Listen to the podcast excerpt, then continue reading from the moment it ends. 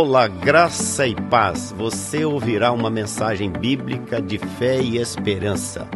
Estamos orando para que esta mensagem lançada germine, cresça e frutifique em sua vida para a glória de Deus Pai.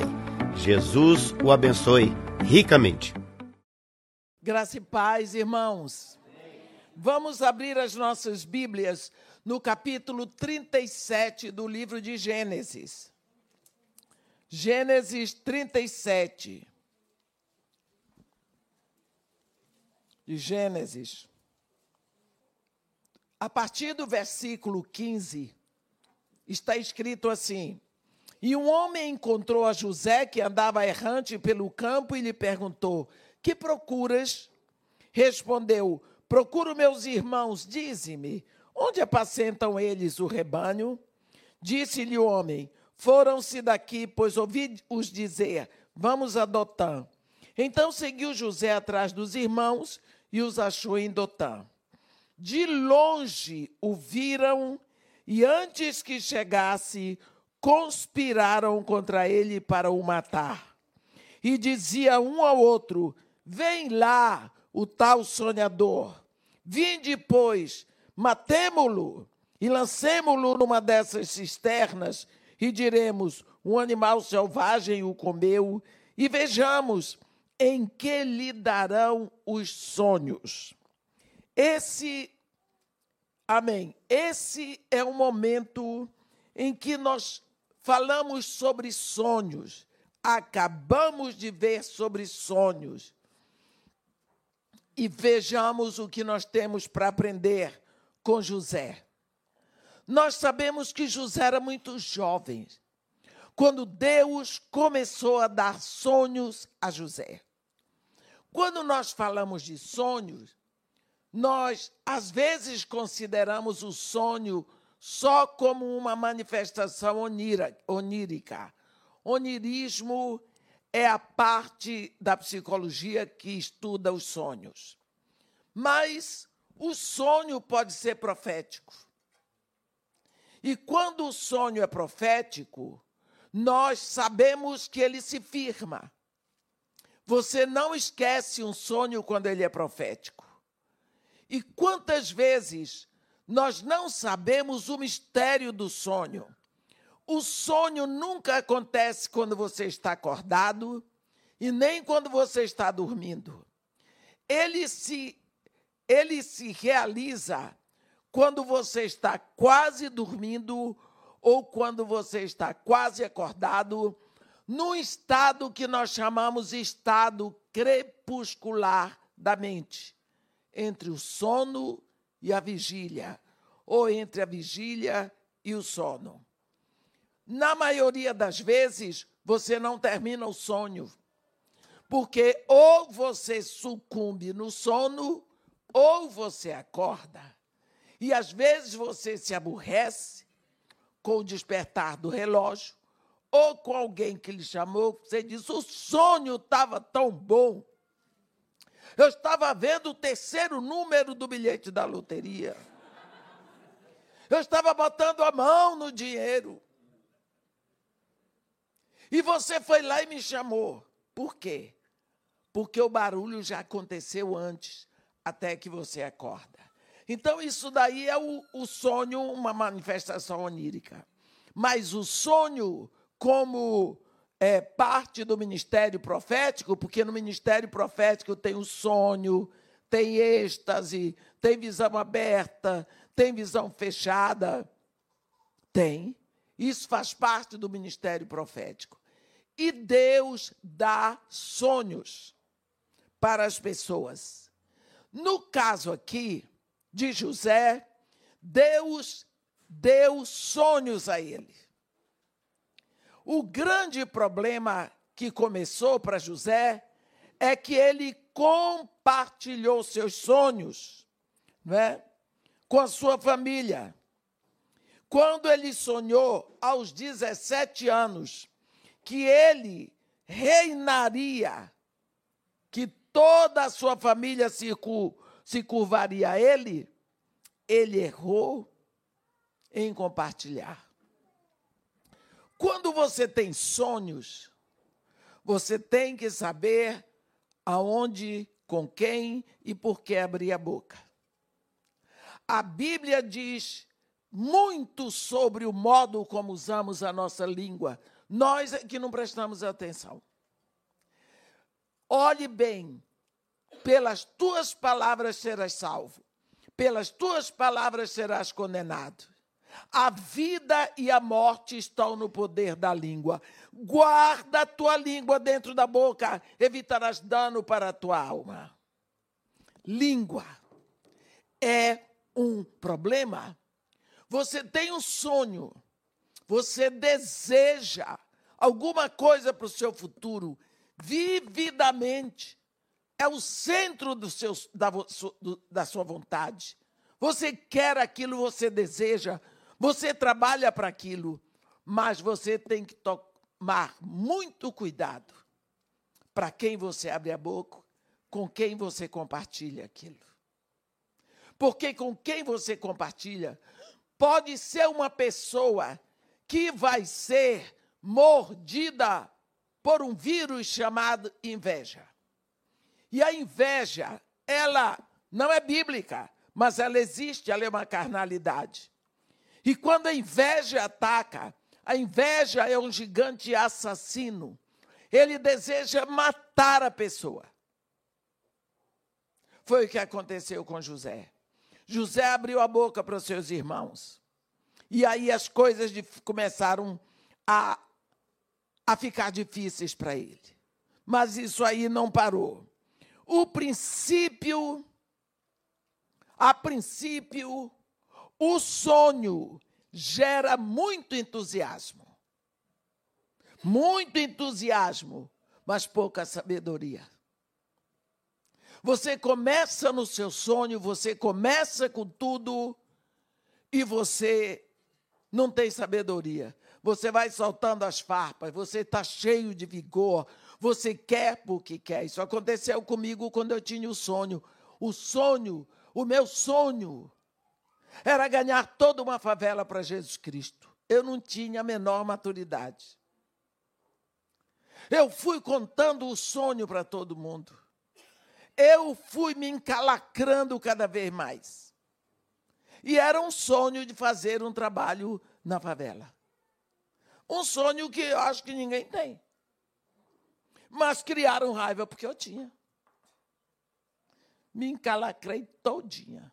Estou lá até hoje, feliz da vida. Não abri nenhuma igreja, nenhuma denominação, mas estou feliz, era o meu sonho. O sonho de ganhar toda a favela para Jesus continua. Eu continuo. E desse eu não vou desistir. Muito entusiasmo. Eu ia para lá às três e meia da manhã e descia a favela dizendo só a palavra de Deus em voz alta. Tinha gente que ia atrás de mim de revólver e ia macumbeiro na frente jogando sangue de galinha. Era assim, foi assim que eu comecei. Mas aquilo gerava para mim um entusiasmo tão grande, tão grande, porque era o meu sonho. Eu não desisti. Eu não tinha nenhuma sabedoria.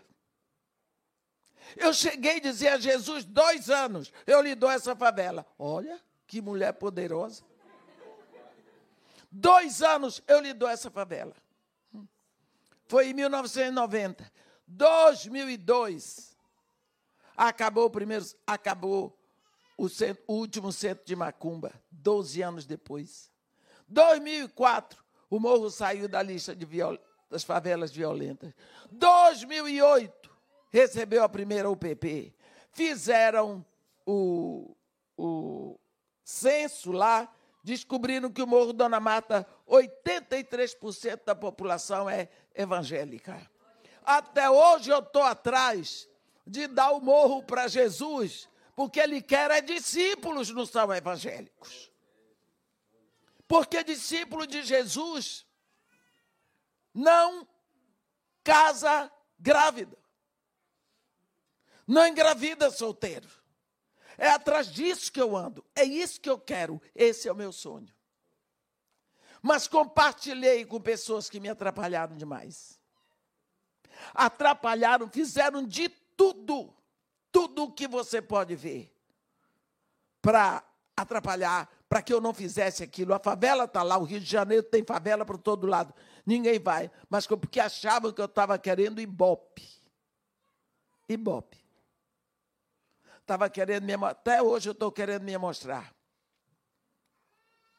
Quando você tem um sonho, você tem que ter cuidado com ele. Cuide do seu sonho como você cuida do seu filho querido. Não entregue nas mãos dos outros. Não entregue nas mãos de quem não sabe cuidar. O sonho é seu, Deus deu a você. Então, cuidado com quem você compartilha os seus sonhos. Porque nós temos pessoas que nós não conhecemos o coração delas.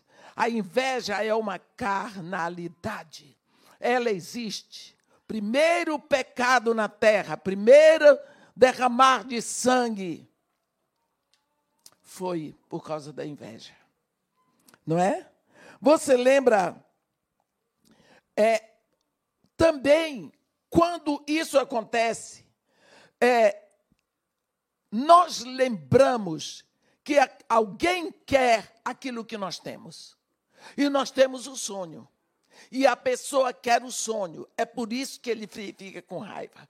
Quando José contou o sonho para os irmãos, eles ficaram ofendidos com o sonho de José.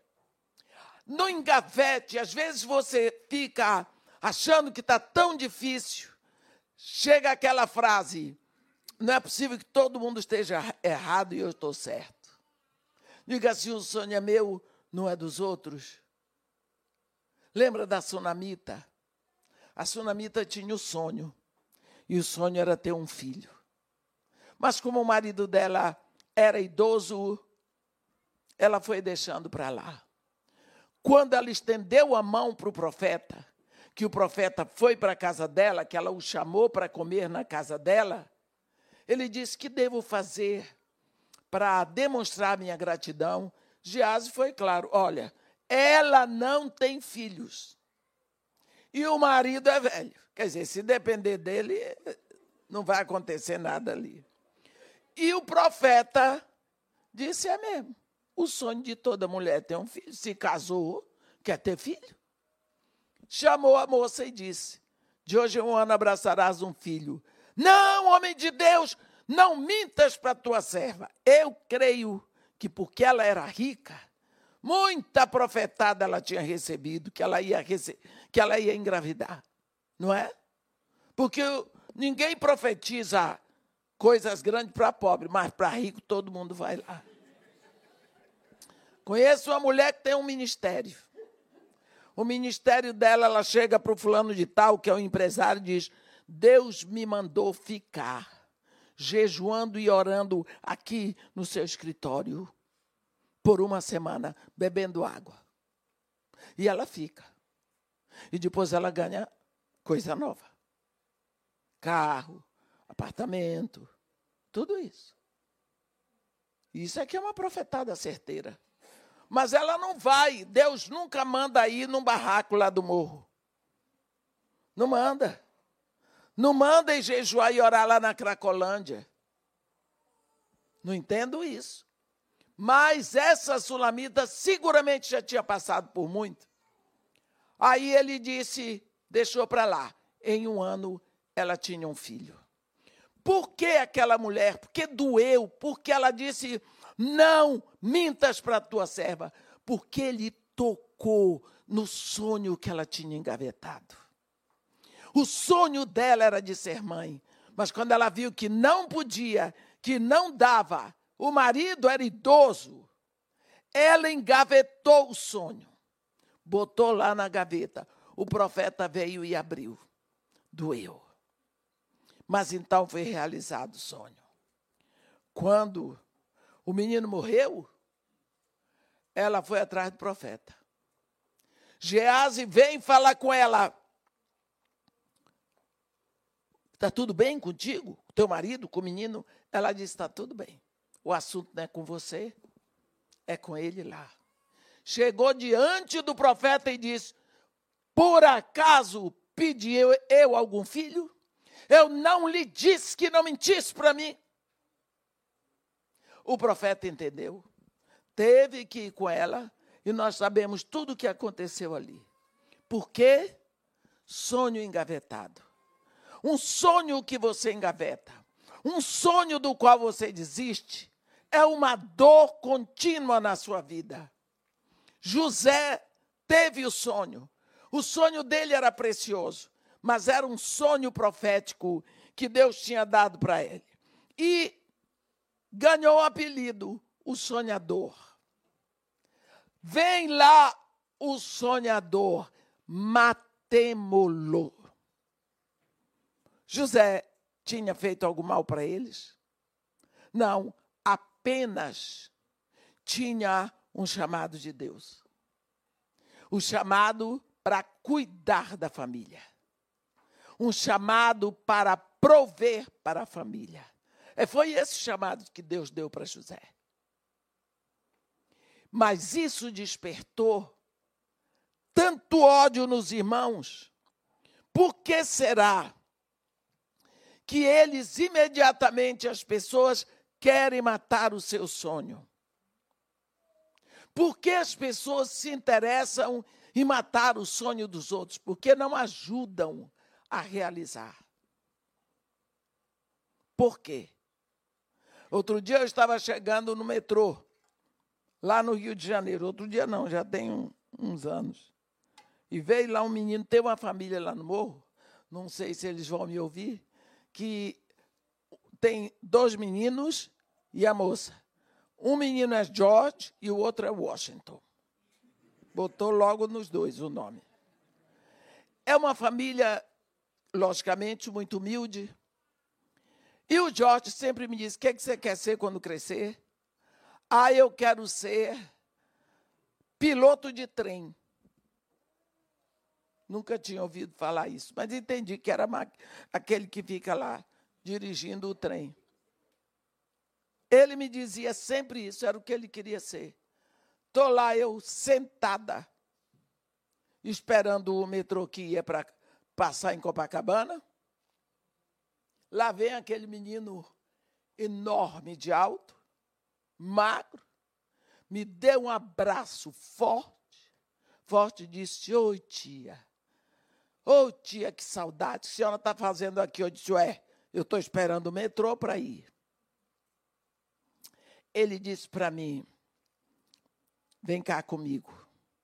Me levou numa salinha e disse: O próximo quem vai pilotar sou eu. Ele é maquinista do metrô. Ele trabalha ali no metrô. Dizia quando era pequeno: Eu tenho o hábito de orar pelos sonhos das minhas crianças. Porque eles sonham alto. Às vezes nós pensamos que criança pobre só sonha em ser bandido, em ser ladrão. Ninguém sonha com isso. Ninguém quer isso. Menino pobre gosta de coisa boa, menino pobre gosta de chocolate. Menino pobre gosta de tênis bonito. Menino pobre gosta de chapéu eh, de marca. Menino pobre gosta de tomar, de comer bolo, de tomar refrigerante. Eles gostam de tudo que uma criança rica gosta. Nós é que delimitamos. Até aqui você vai, para lá não vai. O meu filho pode sonhar em ser médico, mas você não pode. Isso não é para o seu bico. Nós continuamos com aquela visão do passado, de que a minha filha é criada para ser professora. A filha da cozinheira é para ser lavadeira. Nós limitamos o sonho, ele é de Deus. O sonho traz vida, o sonho ensina você a lutar, o sonho leva você a esperar, a ter a esperança. Não existe fé sem esperança, meus irmãos. Nós falamos muito de fé, mas nós não falamos de esperança. E a fé é certeza do que você espera. Nunca abra mão do sonho de quando você é pequeno. Nunca abra mão.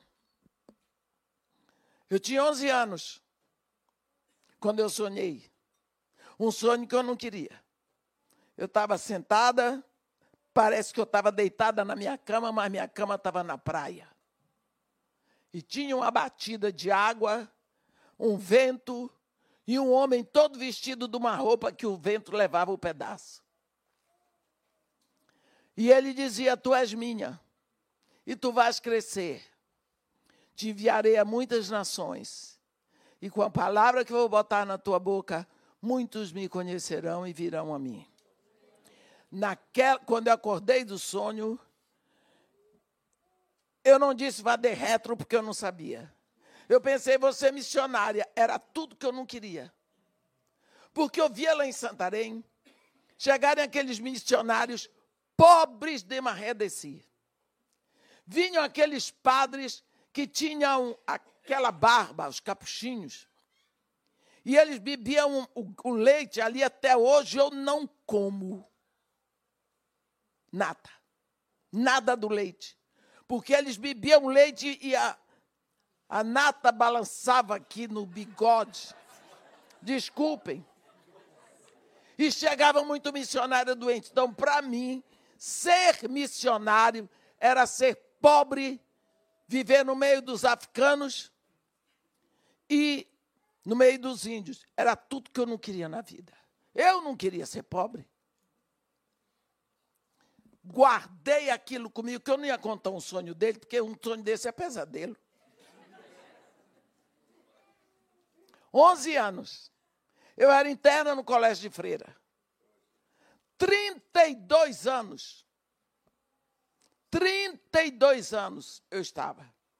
Quer dizer, 21 anos depois, né? Eu estava lá no Iraque. Quando a menina veio com a ovelhinha aqui, e eu disse: O que é que você tem aí? Porque você está braba, porque está voltando essa hora. Ela me mostrou quando fez assim na perna da ovelha. A ovelha deu um berro. A menina levantou os olhos para o sol escaldante. As lágrimas caíam aqui e ela gemeu. Ela gemeu um gemido de tanta dor. Eu venho aqui, eu ando com o pastor Seni há quase 30 anos. Nunca eu disse, pastor Seni, Deus me falou. Eu não digo isso. Eu ouvi a voz que eu ouvi aos 11 anos.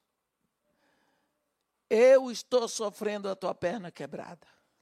Eu sou teu pastor me deixa cuidar de ti. Eu estava no momento quase entrando numa depressão. Eu ouvi. Eu saí dali, fui, entrei em casa. A menina foi continuar a vida dela. E depois de muitos anos eu estava orando, de joelho no chão. Olha a oração. Eu sei quem é o Senhor. Se o senhor me levar para o Brasil, eu vou fazer tudo que o senhor quer. Nós tínhamos que ficar cinco anos no Iraque. Era o contrato do meu marido com a Petrobras. Ele era engenheiro da Petrobras, mas foi emprestado para a Braspetro. Seriam cinco anos ali. E estava três anos e meio. Isso aconteceu em julho. 22 de setembro começou a guerra em Iraque. No terceiro para o quarto dia, fugimos para o Kuwait, de lá para o Brasil e eu comprei uma Bíblia.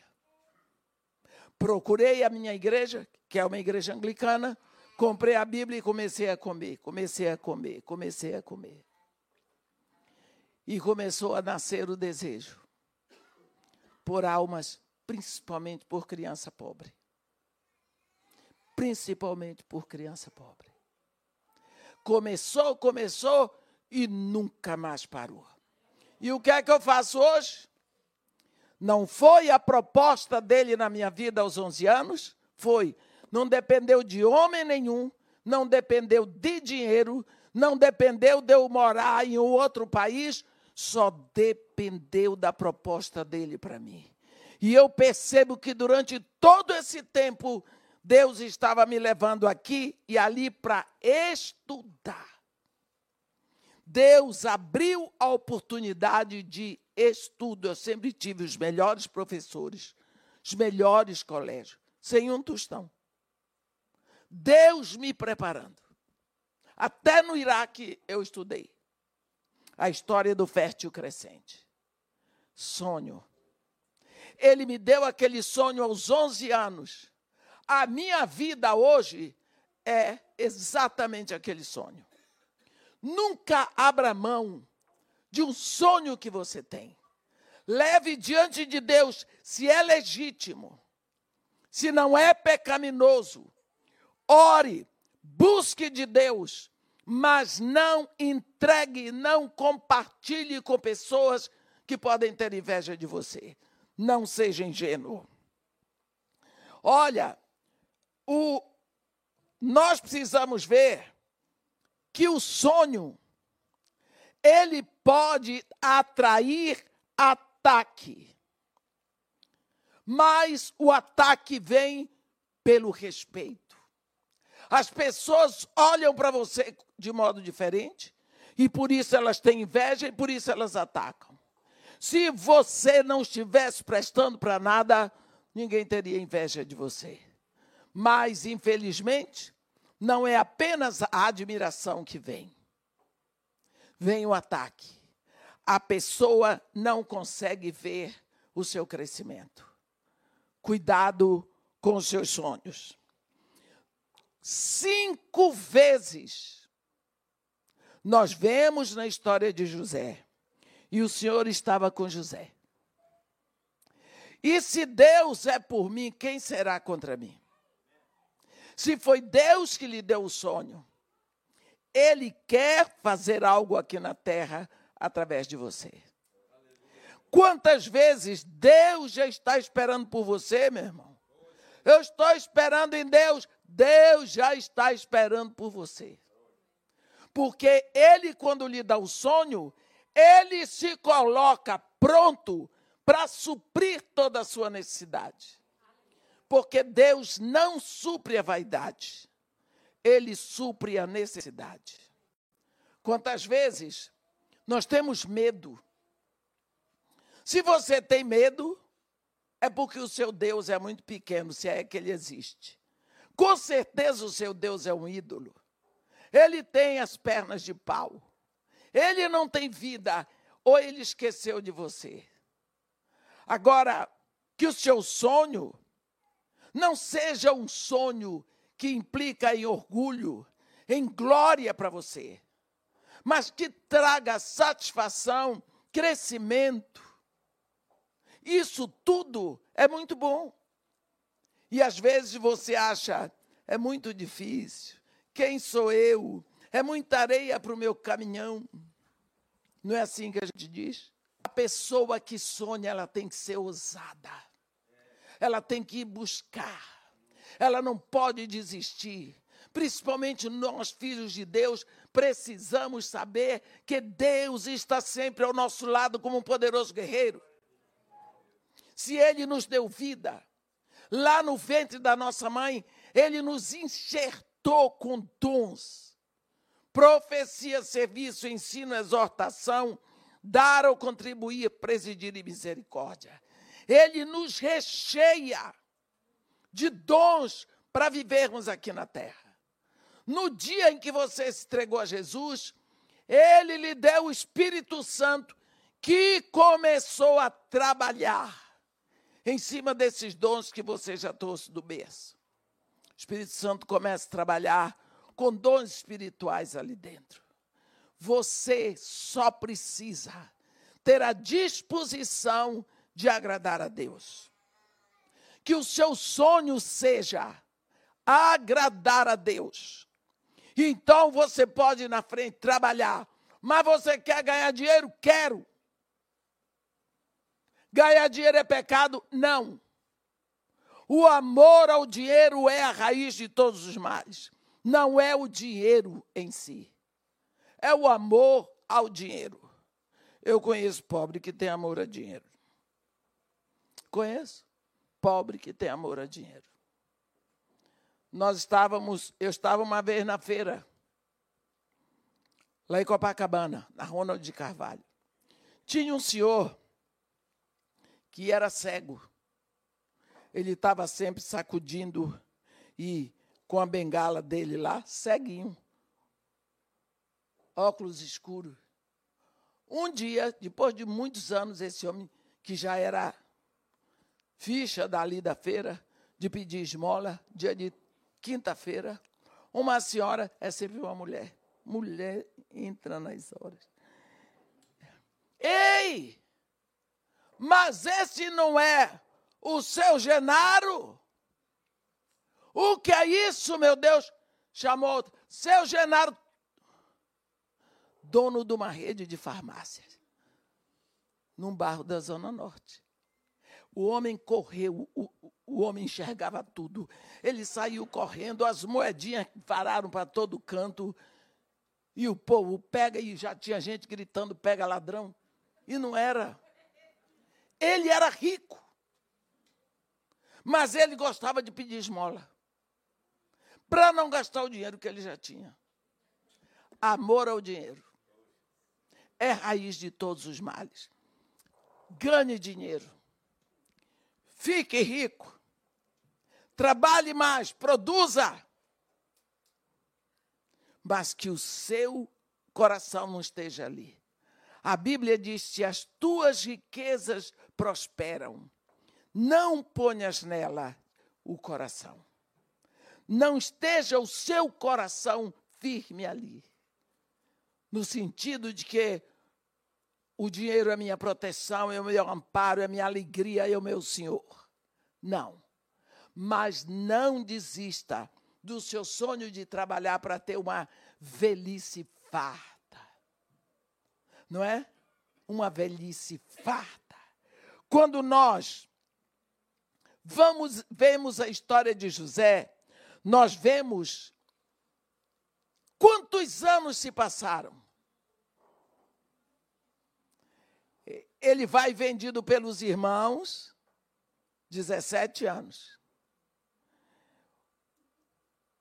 Os ismaelitas o vendem para Potifar no mercado é, do Cairo, no Hanel Halili. De lá ele vai preso. Na prisão, ele se torna o líder lá dentro, se torna ajudante do carcereiro, e ele era encarcerado. Tem aqueles dois sonhos que ele interpreta.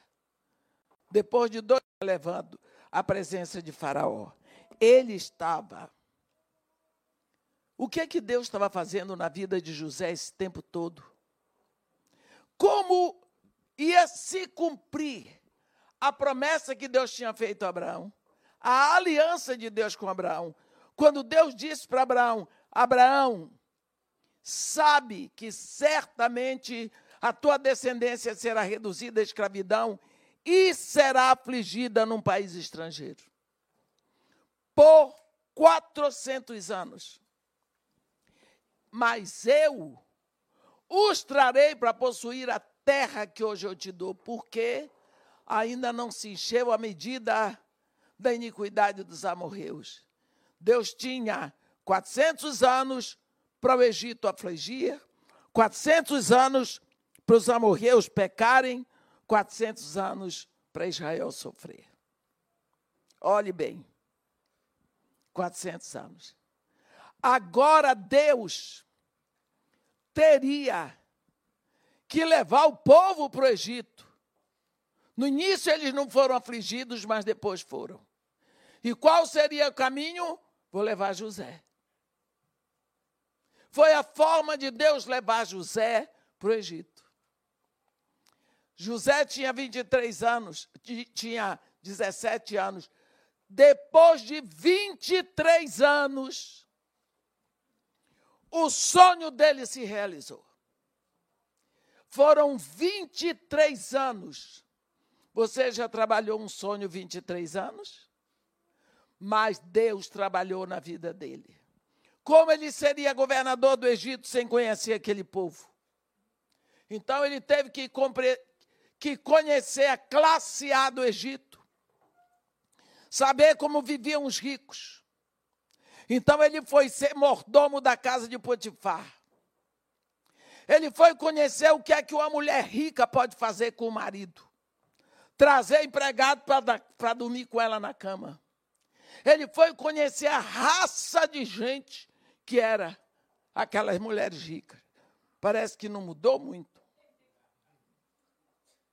Ele foi conhecer a sujeira dos bastidores. Ele foi aprender a língua egípcia. Depois dali, ele vai fazer um estágio na pior classe, na criminalidade. Ele foi conhecer como é que pensavam os criminosos. Ele foi ver como é que agiam os criminosos. Ele foi saber o baixo escalão do Egito. Então agora ele conhecia high class e lowest class. Ele conhecia o que tinha de melhor e pior no Egito. Então agora ele vai ser o governador do Egito. Só agora ele estava preparado. Quando Deus deu o sonho para ele, ele tinha 17 anos, ele não tinha noção do que era isso. Ele viu o sonho, ele viu os feixes se curvando. Ele teve a, a, a visão, o sonho da lua do sol, as estrelas. Mas ele não sabia o que era aquilo. Não tinha noção. Com o tempo, Deus, enquanto o preparava para a realização do sonho, Deus foi levando ele em lugares aqui e ali, para ele aprender, para ele estar pronto na hora da realização do sonho. Porque ele não sabia como era governar. Ele não sabia o que era o povo do Egito. José era um escravo trazido de uma nação que não existia, de um povo que não existia, um povo nômade pelo deserto. Era Jacó com sua família. Uma língua semítica que só eles falavam. Não tinha bandeira, não tinha nome. Israel não existia, só no plano de Deus. Esse moço chega ali e ele levanta mais alto o nome de Jacó. Quando você vai ao Egito, que você chega no Museu do Cairo, tudo que você vê de melhor, Safenate Panefaneias. Quem? José. Se você vai conhecer o delta do Nilo, você vai ver todas as construções, você fica impressionada como é que há tantos séculos atrás aquele rapaz teve sabedoria, conhecimento para construir tudo aquilo. Ele, depois de 23 anos, ele vê o sonho dele cumprido. Reinou sobre a sua família, sim. Se reconciliou com seus irmãos salvou a família da fome, salvou o Egito. Ele salvou o Egito da fome. Como um sonho que Deus deu a ele. Com todos os percalços, com todas as dificuldades, com todas as dores, ameaça de morte, odiado pelos seus irmãos, ele não desistiu. Quando o sonho é de Deus, você vai sofrer por ele. Você vai sofrer por ele. As coisas que Deus nos dá não significa que elas vão ser fáceis. Lembra quando Josué estava nas campinas de Jericó? E Deus diz para ele: Josué, eu entreguei nas tuas mãos a Jericó, ao seu rei e aos seus valentes. Deus disse: entreguei. E agora, como é que ele ia tomar? Se a cidade estava fortemente murada. Não é? Joséfos diz que as muralhas de uma cidade daquela eram largas assim, que dava para passar duas carruagens em cima. E tinha que ser muito larga para ninguém furar. a cidade totalmente, hermeticamente murada, por causa dos filhos de Israel. Mas Deus disse: Eu entreguei nas tuas mãos. E agora foi buscar uma estratégia de Deus. E no final foi Deus que derrubou o muro para eles, porque grito não derruba muro. Na hora que eles gritaram, Deus derrubou a muralha para eles. O que eu quero dizer para você, meu irmão, é que você tem sonhos, talvez que não foram realizados quando você chegou aqui. E você veio com esse sonho para cá. Eu sou filha de imigrante, eu sei o que eu estou dizendo. Eu sei o que é ser filho de imigrante. Porque essa história que vocês passam todos eu vi na minha casa, quando eu era pequena. Eu vi tudo isso. Você veio com sonhos. Você deixou o seu país porque você sonha com coisa maior. Não foi porque você queria piorar. Mas você tem muitos sonhos e, na grande maioria das vezes, seu sonho é poder estender a mão. Você começa a enfrentar e a descobrir que é tão difícil. E não é só difícil porque você está em outro país, mas é difícil que tem pessoas que dificultam. Dificilmente você encontra alguém que lhe dá um incentivo, que lhe dá uma palavra boa, que lhe põe para frente. Mas não desista, porque sonho não é para se jogar fora, é para cuidar dele como se cuida de um filho querido. Deus aí em Deus. Deus lhe deu o sonho. Comece a possuir o sonho que Deus lhe deu e a trabalhar por ele, na oração e no trabalho. E você pode passar pode passar. Um dia, dois anos, o que for. Mas você verá o seu sonho realizado. Se você trabalhou por ele. Amém? Que Deus nos abençoe e nos guarde. Que faça resplandecer o seu rosto sobre nós. E tenha misericórdia de todos nós. Ó Senhor Deus nosso Pai. A tua palavra diz que os velhos sonharão os jovens terão visões. Eu te peço hoje, ó oh Pai, em nome de Jesus, que tu contemples cada coração aqui presente. Cada pessoa que deixou sua pátria, seus costumes, sua família, sua cultura, às vezes tendo prejuízo, mas deixaram e partiram olhando aquilo que estava no coração deles. Pai querido, eu te peço, não apenas que tu abra os olhos deles, mas que não deixa que eles sejam roubados da visão com a qual chegaram aqui. As dificuldades vão criando nuvens, as dificuldades vão fazendo desistir. E quantas vezes eles se sentem frustrados, porque o sonho foi embora, porque eles têm que se conformar com menos. Pai querido, nós pedimos em nome de Jesus, aviva no coração deles o sonho, aviva no coração deles o desejo, e faz com que eles sonhem com força. E te busquem de todo o coração, para que o sonho que um dia eles tiverem se torne realidade. E eles possam te seguir com alegria. Nós te agradecemos por isso, em nome de Jesus. Amém.